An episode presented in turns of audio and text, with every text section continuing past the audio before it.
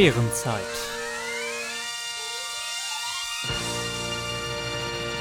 Herzlich willkommen zur heutigen Folge unserer Mährenzeit. Bevor wir so richtig loslegen können, möchte ich zunächst ein großes Dankeschön loswerden. Nach unserer letzten Mehrenzeiten-Folge aus dem letzten Monat haben uns einige Nachrichten mit sehr positivem Feedback erreicht, für, über die wir uns sehr, sehr doll gefreut haben. Und das hat letztlich dazu geführt, dass wir uns direkt dazu entschlossen haben, heute bereits die nächste Mehrenzeiten-Folge herauszuhauen. Wir hoffen natürlich, dass euch diese mindestens genauso gut gefällt wie unsere letzte. Und wie immer gilt natürlich, wenn ihr Feedback für uns habt, das ihr uns gerne mitteilen wollt, egal ob es positives ist, worüber wir uns natürlich immer besonders freuen, oder ob es auch einfach kritische äh, Verbesserungsvorschläge sind, schreibt es uns einfach jederzeit gerne via Instagram von Meeren und Mägden. Wie unseren monatlichen Stammzuhörerinnen und Zuhörern sicherlich schon aufgefallen sein mag, hat sich bislang nur meine Wenigkeit zu Wort gemeldet. Und eine andere Person, die wir alle sehr schätzen, hat sich bislang noch nicht gemeldet. Das hat tatsächlich auch einen gewichtigen Grund, weshalb diese Folge etwas, sagen wir mal, außergewöhnlicher werden wird. Denn unmittelbar zum Zeitpunkt dieser Folgenproduktion befindet sich meine liebe und werte Kollegin Kira in einer wichtigen Vorbereitung auf einen sehr, sehr wichtigen Termin, der momentan ihre volle Aufmerksamkeit bedarf, sodass sie in dieser Folge leider nicht dabei sein wird. An dieser Stelle, liebe Kira, beide Daumen sind von mir natürlich gedrückt. So, und nachdem das alles von mir gesagt wurde, ist es nun an mir, sich dieser großen Herausforderung zu stellen, als alleiniger Moderator durch unsere heutige Folge zu führen. Das führt uns nun ohne Umwege direkt zu unserem heutigen Werk.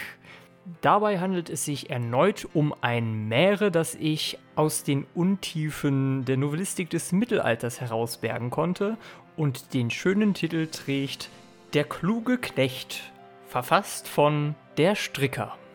Sofern ihr den Text vielleicht selber parallel mitlesen wollt, vielleicht weil ihr das Mittelhochdeutsche nicht auf Anhieb verstehen könnt, hier der Hinweis, diese Folge bezieht sich auf die Textfassung, die man findet in der Novellistik des Mittelalters zur Meerendichtung von Klaus Grubmüller, zweite Auflage 2014 auf den Seiten 10 bis 29.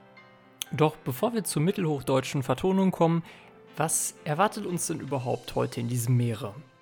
Nun, zunächst einmal treten wieder verschiedene Figuren auf. Wir haben zum einen einen Bauern, dann seine Frau, den Knecht, den man ja aus dem Titel schon antizipieren könnte, sowie einen Pfarrer. Sie alle sind nun Teil einer Geschichte, die in einem Bauernhaus stattfindet, dessen genaue Lage gar nicht genannt wird. Deren dortiger Alltag ist geprägt von einem sehr zyklischen Tagesablauf. Der Knecht und der Bauer verlassen das Haus jeden Tag, um ihr Tagewerk auf dem Acker oder beim hiesigen Holzholen zu verrichten. Während ihrer Abwesenheit nutzt die Bäuerin die Abwesenheit, bereitet immer ein großes Essen vor, das sie dann aber lediglich für den hiesigen Pfarrer veranstaltet, um danach mit ihm den Ehebruch zu vollziehen. Und so geschieht es Tag ein, Tag aus. Allerdings kommt der Knecht irgendwann hinter diesen Umstand und schmiedet einen Plan, um seinem Herrn dezent die Wahrheit über diesen unrühmlichen Vorgang vor Augen zu führen. Eines Tages also beginnt der Knecht damit, die Zeit des morgendlichen Aufbruchs mit Hilfe eines ausgiebigen Frühstücks lange hinauszuzögern, um somit erstmal grundsätzlich den alltäglichen Rhythmus durcheinander zu bringen, was insbesondere der Bäuerin auf das äußerste missfällt. Doch schließlich kommt es dann zum Aufbruch, der Bauer und der Knecht gehen, jedoch nicht für lange Zeit. Denn dem Knecht gelingt es unter einem Vorwand noch einmal zum Haus zurückzukehren, wo er die Ehebruchsszenerie zwischen Pfarrer und Bäuerin nun verdeckt beobachten kann. Dies tut er nun für eine ganze Zeit aus einer Nebenkammer heraus, bis schließlich der Bauer selbst auch zurückkehrt, um sich nach seinem Knecht zu erkundigen, der eigentlich schon längst wieder hätte zurückkommen sollen. Der Pfarrer und die Bäuerin sind natürlich völlig überrascht, dass der Hausherr plötzlich wieder vor der Tür steht, sodass sie in Panik geraten. Die Bäuerin räumt alle Speisen weg, um Beweise quasi zu vernichten. Der Pfarrer versteckt sich schleunigst unter einer Holzbank und hofft, dort nicht entdeckt zu werden. Schließlich tritt dann der Bauer wieder in das Haus hinein, wo er von seiner fast schon rasenden Frau ähm, in Empfang genommen wird, die ihn versucht, irgendwie schnell wieder loszuwerden, was ihr aber nicht wirklich gelingt, denn der Knecht bittet jetzt darum, dass sie ihm doch zur Stärkung eine Art zweites Frühstück zubereiten solle. Und lustigerweise ist der Bauer dem auch sehr zugetan. Die Bäuerin bereitet also kurzerhand und völlig unfreiwillig ein zweites Essen zu ähm, und Knecht und Bauer setzen sich hin und beginnen zu speisen. Während des Essens erzählt der Knecht seinem Herrn dann eine Geschichte aus seiner eigenen Vergangenheit, die von einer Situation handelt, wo es dem Knecht offenbar nicht gelungen war, ähm, einen Schaden von seinem damaligen Herrn abzuwenden. Und Innerhalb dieser Geschichte streut der Knecht nun Hinweise mit einem direkten Bezug zur gegenwärtigen Situation, indem er zum Beispiel immer wieder auf die delikaten Speisen verweist, die ja zuvor von der Bäuerin versteckt worden waren. Und über diese kleinen Brotkrumen findet der Bauer schließlich die Wahrheit über die Taten seiner Frau heraus und findet dann am Ende tatsächlich auch den Pfarrer, der sich unter dieser Holzbank versteckt hatte.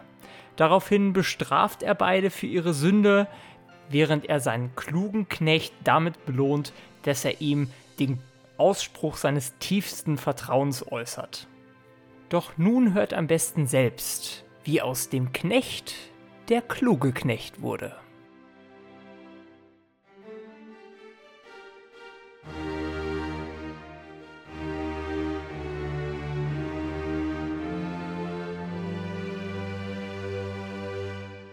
Der Stricker, dies ist von einem kundigen Knechte. Höret, was einem Manne geschach, an dem sin ehrlich wib zerbrach. Beide ihr Trüve und ihr Recht, der hatte einen gefügenen Knecht. Der ward des an ihre Innen, dass sie begunde minnen, heimliche ihr Pfarrere, das was dem Knechtes wäre er halts den Meister unbedaß, er fochte, er würde ihm gehaß, ob er ihm des verjähe, eh er die Wahrheit sähe. Der Wirt fuhr ze Acker und ze Holz, des Wieb höfisch und stolz, so sie in den Hofsach ruhmen, so ne wollte sie's nicht summen. Sie kaufte Met und Wien, was gouter Spieße mochte sin, der briert sie viel und sort, so sie dem Pfaffen danne en Bord. Dass der Wirt was entwichen, so kam er da geslichen, als ein Minnedieb von Rechte soll, so sie danne gassen harte wohl. So begundens an ein Bette garn und begunden da Kurzwiele hahn. Also vertrieben sie mannigen Tag, ihr Nachtes so der Wirte lag. Bi dem Weibe und es lief, so flack sie, dass sie ihn anerrief. Und es ins Lafen Moselan, sie hieß ihn balde Ufstan. Und hier's ihn hin zu Holze fahren, sie sprach, Will du dir Fahrtsbahn und uns die Nacht geruhmet, so hast du dich versumet die Tage sind zermaßen lang, das nimm in dienen Gedank und fahr en weg balde. Es ist ferre Hinzewalde, auch sind die Rinder harte Las, du sollt dich frühren, deste Bas. Des war, gedacht der Knecht. Es wäre billig und recht, wesse min Meister üwern mot, was ihr Untreuwen uns tot, Deis war, mag ich en gefügen, ich will euch schiere rügen, so rechte mit der Wahrheit, das ist wird ein Herzeleid. Do sie zu dem Fürwer kamen und ihr Gewand an sich genahmen, do swor der Knecht dafür, ern käme talang für dir Tür. Ern wäre viel wohl entbissen eh, ihm täte der Hunger so weh, dass er in bießen sollte, eh er in der fahren wollte. Das war's der Frowen Ungemach, ihr doch, do sie den Ernst ersach, do brachte sie einen Käse und Brot, sie sprach, Nun iss den grimmigen Tod, du ne Toast es durch den Hunger nicht, mach du das wäre gesummen echt, des bist du zu allen Zieten bereit, durch die ne große Schalchheit. Sie aßen, als sie wollten, und fuhren, als sie sollten, do sie ferre kamen an dir Fahrt, Meister, nehme diesen Gart. sprach der Knecht wieder in. Und fahrt ein Wiele hin, ich muss hinwieder gahn. Ich han daheime verloren, mine Füstelinge und minen Hut. Des ward der Meister ungemot, doch sprach er, Nu lauf, Balde. und fuhr er hin zu Walde. Das war's dem Knechte harte lieb, er verstahl sich Taugen als ein Dirb. Hin in das Hus an einen Gemach, da man ihn nicht horte noch entsach. Sin Frau wie du was viel gemeid, sie gräf an ihr Gewohnheit und bereite viel Goat Spiese, do wande du Unwiese. Es wäre hatte wohl verhohlen und all der Werde vor verstohlen. Do sie sich selben mit betrog, ein schönes Winn, das dann noch sug, das wulde sie und briet es wohl, ein Kannen Goates mit es voll. Dir holde sie, da sie in Pfeile fand, dazu bog sie zur Hand, ein Fochenzen Witz als ein Snee und Sande aber alsam eh. Heimeliche nach dem Pfaffen, doch ne mochte sie nicht geschaffen, dass sie dir Spiese bereite. Und sie so lange gebäte, do sie zu Tischen waren gesessen, eh sie begunnen essen, dass der Wirt hinwieder heimkam. Do man sin Kunft vernahm, do wande der Pfarrere, dass es der Knechte wäre. Davon erkommen sie nicht, durch die nüven Geschicht, dass der Knecht der Heime beleib und dass der Meister selbe treib. Sühne Rinder von dem Walde, er lief zur der Tür balde. Und stiers da mit Grimme durch Schorf des Wirtes Stimme, und auch der zornigliche Stoß, dass sie bi einander verdroß, beide den Pfaffen und das Wieb. Frove hilf, dass ich den Lieb behalte, sprach der Pfaffe. Ich würde ein echter Affe, begriffet mich der Wirt hier, ich gewann so große Angst nie. Ich höre wohl, ihm ist Zorn, ich wähne, ich han den Lieb verloren. Do gewann sie mannigen Gedank und hiers ihn unter eine Bank. In einen Winkel liegen garn, dass sie da gas sollen hahn. Das barg sie alles von dem Wege, das nahm der Knecht in sine Flegge, dass er wohl sach, was hieß barg. Er war's der Frauen zu karg. Do den Wirt nirmen ihn liers, mit Grimme er aber Annes dies. Und begunde des Wieb schelden, noch balder denne Zelden, lief sie do zur der Tür, sie sprach, Ob ich den Lieb verlür, ich mochte nicht eh herkommen. Ich hatte ein Werk in die Hand genommen, das in mocht ich dar us gewerfen nicht. Sage an, wird dir echt, dass du so froh kommen bist? Was meinet, dass dir Zorn ist? uns dü Rede ward vernommen, du warst der Knecht hinumbekommen und begann zu dem Tore ingarn, da er sie entsamt Sachstan. Do sprach der Meister wider ihn, Welch Teufel hatte dich hüte hin, dass du nicht käme hinwieder? Du leist das weg, was de nieder. Do machte er ein Meere und sagete, dass er wäre viel wundern und mürsig sit. Do lier der Meister den Striet, er was biderbe der Knecht, davon war's des Meisters recht, dass er einen kleinen Zorn viel schiere hatte verkorn. Fahrt en weg sprach das Wieb, und entspart Rinder noch den Lieb. Und bringet Holzes genaug, dass ihr Hinze summere den Flog. Nicht entsummet durch dir Holzfahrt, ihr hat euch Übele bewahrt, dass ihr euch also summen sollt, uns ihr zwei Foder noch geholt. So ist es, weiß Gott, finster Nacht, davon gahet, übermacht. Ihr tut uns anders großen Schaden. Sie half den Wagen selber entladen und sprach, Lat ü Wesen gach, ihr hat üch versummet nach.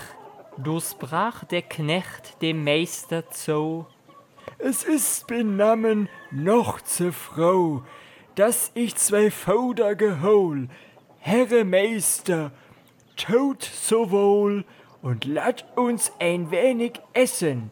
Mich hat der Hunger so besessen, dass ich die Lipp nicht kann bewahren. Soll ich so hin zu Holze fahren, dass ich des Essens in Bier, esset ein wenig mit mir. Swess ihr danach an mich gärt, das sit ihr gar von mir gewährt. Und ist das des nicht geschicht, so genießet ihr min nimmer nicht. der Meister sprach, Das sie getan. Wir sollen in Truven essen gahn. Wie Lützel ich geessen mag, ich asse eh allen diesen Tag, eh ich dich von Hunger verlür. Do gingen sie in dazu der Tür, das gier dem Wiebe an den Lieb, es mührt ein irsliches Wieb. Du einen so man hat, ob man in bi ihr begat. Und sie dür Hände hatte getwaggen, do hatte sie auf den Tisch getragen, Brot, Käse und ein Tauch, sie tät in taugenmannigen Floch. Doch sprach sie, Esset faste, über zwo und dreißig Raste wären sie ihr lieber beide, denn an ihr Augen weide. Der Wirt sprach zur dem Knechte, Den Frauwe du tut Rechte, hüte allen den Tag, sam sie dich noch harter fürchte denn mich. Ich weiß wohl, hätte ich mir nu zu essen gefordert, allsam du, sie wäre mir nimmer so gerecht. Entrüven, Meister, sprach der Knecht. ich ha nun lange den Sinn, mit zwem ich her gewesen bin, dass man mir nicht entgalt. Wann einer zieht, du warst der Wald mit Laube wohl behangen, du kam ein Wolf gegangen, hin unter meines Meisters Win. Die Schulde du was nicht illümin, wann ich sin leider nicht entsach, solange uns mir ein Leid geschach, dass er begreif ein weniges Win, das was rechte als das Verhelin, das dort Uffe lit gebraten, ichen kann des nicht erraten, wer des ihr größer wäre. Sich bessernd, dünne Meere. sprach der Meister wieder in. Er gier fröhliche hin und nahm das Swin, da er's gesach. Der Knecht aber do Do der Wolf zu den Zwinen kam und ich ihr Schrien vernahm, do kam ich da gelaufen sah, do lagen beide Steine da, derselben ward mir einer, das was größer noch kleiner, waren als die Wochens, die dort stat. Ich entweiz, wer sie gemessen hat, ich gesach, mir nicht so gelich. Unser Herr Gott gesegne dich. So sprach der Meister zur Hand, Düne Meere, dü, sind wohl bewandt. er nahm dir Fochens Herr Abe, so sprach der kündige Knabbe, Do ich denselben Stein genahm, ehe der Wolf von mir kam, do warf ich ihn an das Haubet, dass er ward so betaubet, dass er viel Kume entrahm und eine Wunden gewahren, die blote, als ich's wehren will, viel wolligliche als viel, dass er käme danne, als des Mätes in der Kannen, dir er dort hinnen sähet stan. Do begunde der Meister dagan und nahm dir Kannen herfür. Er sprach, Entrüben ich spür, dir selde an dienen nähren wohl, dass ich sü gerne hören soll, sie sind beide gut und recht. Entrüben, Meister, sprach der Knecht, do ich den Wolf also traf und ihm eng ging sin bestes Saf, do mocht er Lützel fliehen, do begunde ich ihm nachziehen, das lauf er in eine Feste, da waren Ronnen und Äste, so viel zusammene geslagen, dass ich in Meere nicht mochte gejagen. Darunter leite er sich nieder und sag viel Rechte herwider, als jener Fach für ihr so sicht. Der Trau wird auch genese nicht, das dort stecket unter der Bank. der Meister mit Zorn aufsprang und gefier dem Pfaffen bi dem Haar.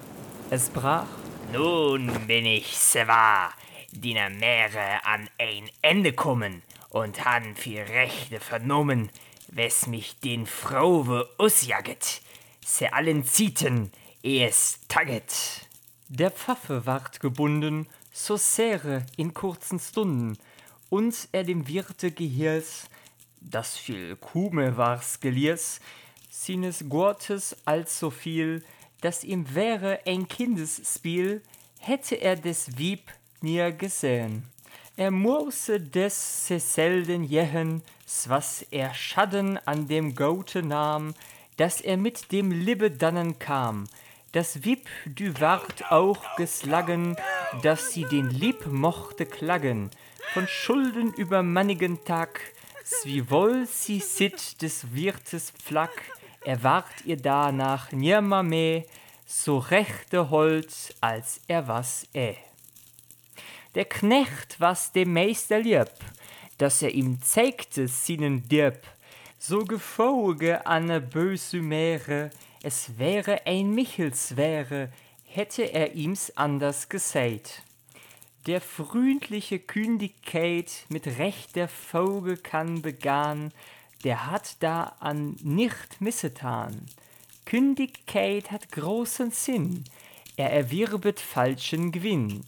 Der sie mit falsche zeiget, der hat sin Lob gefeiget.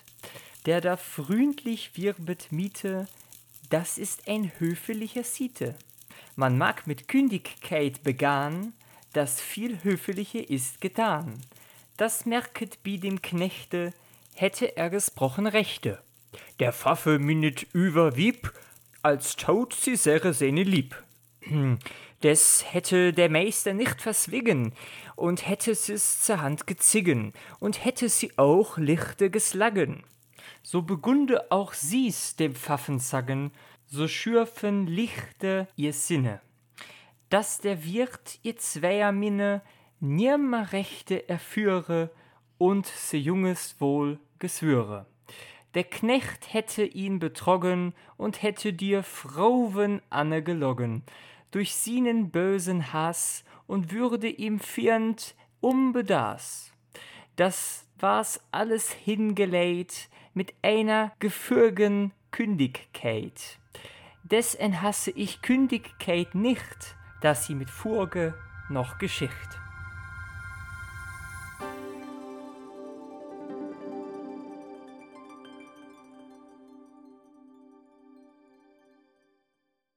Nun Das war doch mal wieder ein sehr interessantes Meere, will ich meinen, mit einer sehr speziellen Handlungsszenerie, in die diese vier Figuren verwickelt sind. Und auch wenn man zugegeben vermuten wollen könnte, ob der stimmlichen Ähnlichkeiten dieser Figuren, dass sie in einem sehr direkten familiären Verwandtschaftsverhältnis oder Abstammungsverhältnis stehen könnten, sei dies an dieser Stelle ausdrücklich verneint. Selbiges gilt im Übrigen auch zu deren Verhältnis zum Erzähler. So, aber das nur ganz am Rande. Viel interessanter ist ja für uns jetzt eigentlich nochmal den Blick hinter den Text und die Handlung zu werfen. Und das bedeutet natürlich nichts anderes, als dass jetzt noch die Stoffgeschichte und ein paar forschungsrelevante Ansätze präsentiert werden sollen. Hier sind unsere obligatorischen Quick Facts. Quick Facts. Das Meere der kluge Knecht hat insgesamt 338 Verse und ist uns in zwei großen Sammelhandschriften mit Strickerdichtungen überliefert. Die erste Handschrift ist die Handschrift W, entstanden um 1280 aus dem bayerisch-österreichischen Raum und der Handschrift H aus dem ersten Viertel des 14. Jahrhunderts aus Nordwestböhmen bzw. Oberfranken. Bei den eben erwähnten Strickerdichtungen handelt es sich um eine Gruppe von kleineren Reimpaargedichten, die entweder von Stricker selbst oder aber von einer ihm nachfolgenden in Anführungszeichen Strickerschule verfasst worden sind. Ersterer hat zumindest eine große Anzahl von kürzeren, quasi didaktisch reflektierenden Reimpaargedichten verfasst, wozu unter anderem diverse Fabeln, erörternde Reden, bildhaft belehrende Bispeln oder aber auch erzählende Mähren zählen. Obwohl es sich bei diesem Stricker ganz offensichtlich um ein Pseudonym handelt, können wir nicht mit Bestimmtheit sagen, wer hinter diesem Namen eigentlich steckt. Gleichwohl wird vermutet, dass es sich bei diesem Stricker wahrscheinlich um einen fahrenden Berufsdichter gehandelt haben muss, der seine Hauptschaffenszeit vermutlich zwischen 1220 und 1250 in Österreich gehabt haben muss. Da uns bislang noch keine verlässliche chronologische Untergliederung seiner einzelnen Werke vorliegt, können diese nur grob in diesen Zeitraum seiner Schaffenszeit eingeordnet werden. Das heißt, eine exakte Datierung ist letztlich nicht möglich. Selbiges gilt dementsprechend ebenso für das hier und heute behandelte Meere. Allgemeinhin gilt jedoch dieser Stricker als quasi Gattungsstifter dieser Gattung des Meeres, da er mit seinem Wirken lange Zeit über das Bild dieser Gattung prägte. Darunter wird meist verstanden eine sehr stringente, zielgerichtete Erzählung, die zugleich wenig bemüht ist um psychologische Wahrscheinlichkeit, bei der es hauptsächlich um die Vermittlung grundlegender Einsichten in puncto normgerechtes Verhalten geht, wo vor allen Dingen auch sehr demonstrativ erzählt wird und es ebenso auch nicht an verhaltener Komik mangelt. Und der kluge Knecht äh, ist hier gewissermaßen ein Musterstück dieser Meerengattung. Inhaltlich zählt der kluge Knecht ferner zu den sogenannten Ehebruchschwenken. Für diejenigen, die sich vielleicht gerade unter einem Schwank nichts Konkretes vorstellen können, ein Schwank ist eine sehr volksnahe Erzählung, die sich meist durch sehr triviale, teils lustige Erzählungen auszeichnet aber durchaus auch von sehr starker Derbtheit strotzen kann. Als typische Themen dienen meist Situationen oder Begebenheiten aus dem Alltag, wie in unserem Fall eben die Geschichte rund um einen Ehebruch. Schließlich sei noch erwähnt, dass die Geschichte rund um den klugen Knecht neben der Geschichte bei Stricker ungefähr zeitgleich auch im altfranzösischen Fabuleux Le Pauvre Claire auftaucht und sich beide teilweise bis auf die Detailebene hin entsprechen. Vieles spricht deswegen für eine wahrscheinlich gemeinsame Quelle, welche unter anderem im Bereich der im 13. Jahrhundert rasch aufblühenden lateinischen Exempelliteratur zu vermuten sein könnte.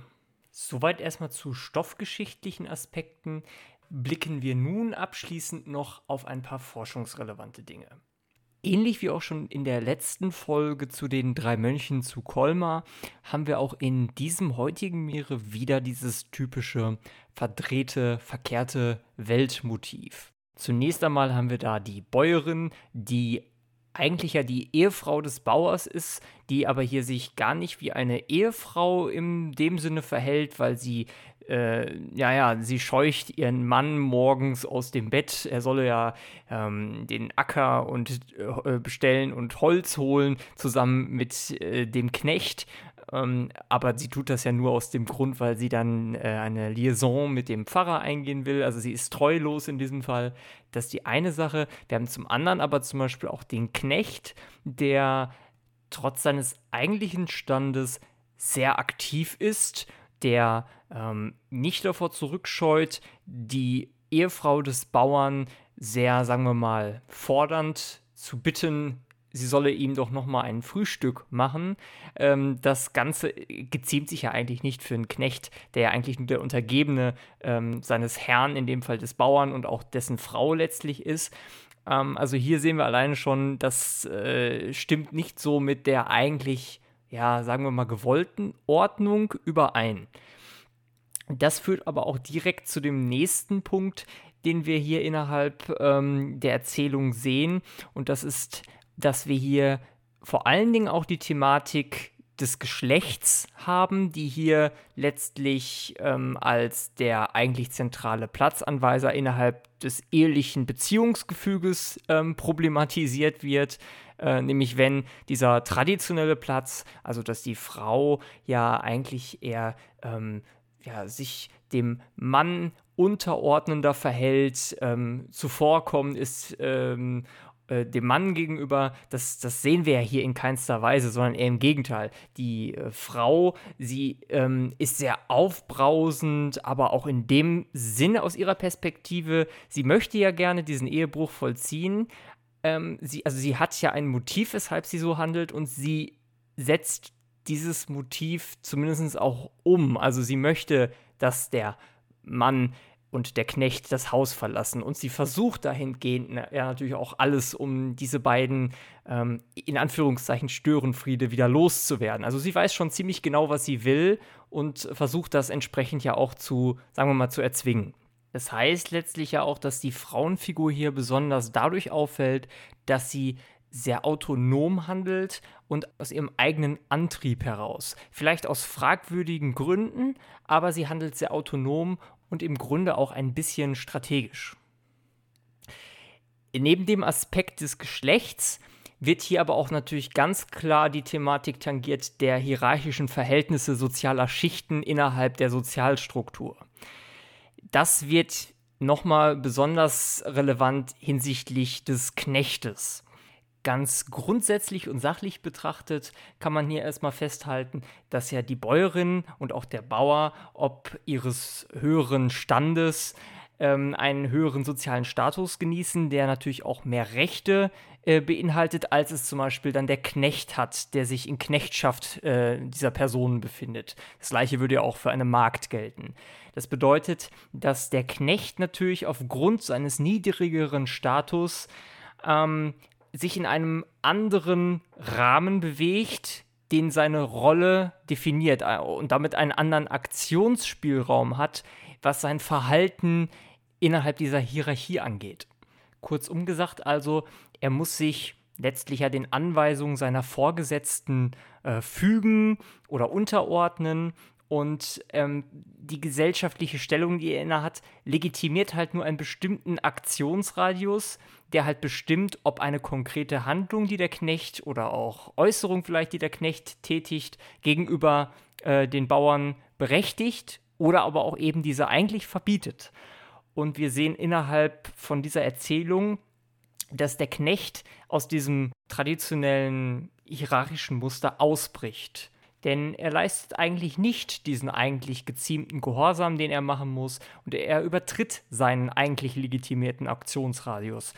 Zum Beispiel dann, wenn er seinem Herrn sagt, er müsse ja noch mal nach Hause gehen, weil er da angeblich was vergessen hat, was wir ja festgestellt haben in der Erzählung ja eigentlich nur eine Täuschung ist, äh, damit er noch mal nach Hause kehren kann.